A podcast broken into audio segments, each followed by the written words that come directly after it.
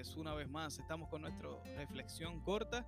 espero que sea de bendición para ti. Hoy vamos a estar leyendo uno de los versos más conocidos eh, en, el tema del amor. Eh, este, este verso, este, este capítulo se llama Primera de Corintios 13, pero específicamente vamos a estar leyendo una, el verso 5. Dice así, el amor no hace nada indebido, no busca lo suyo.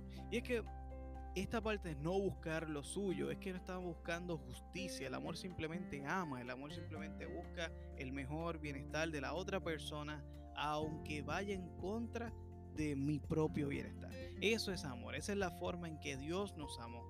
¿Cómo fue en contra de su propio bienestar? Bueno, murió en la cruz. Así fue en contra de su propio bienestar. Tuvo que soportar en esta tierra. Eh, tuvo que, sufrir lo que sufrió en ese, en ese camino a la cruz. Eh, y todo lo, que ocurrió por amor. Así que nosotros debemos reflexionar cuántas cosas, cuántas veces estamos reclamando derechos y justicia hacia las personas que amamos y cuánto esa justicia reclamada evita que, las personas puedan sentir y puedan disfrutar de mi amor hacia ellos. En la Biblia dice también, eh, en 2 de Timoteo, dice que, que la característica de los hombres, de las personas en los últimos tiempos, o sea, antes de que Él llegue a buscar su iglesia, eh, serán amadores de sí mismos. Y eso no lo pone como, un, como una cosa buena, lo pone como una cosa muy mala. Porque cuando las personas se aman a sí mismos, se olvidan de los demás y están dispuestos a hacer cualquier cosa por tal de salvar su propio, eh, su propio bienestar. Así que yo te invito a que reflexiones y que no busques lo tuyo propio, sino que busques el bienestar de los otros. Y sí, claro, tenemos que tener fe de que cuando sembremos esa intención de buscar el bienestar de los demás, Dios nos va a bendecir, va a bendecir nuestras relaciones para poder nosotros recibir eh, mucho más incluso de lo que hemos dado.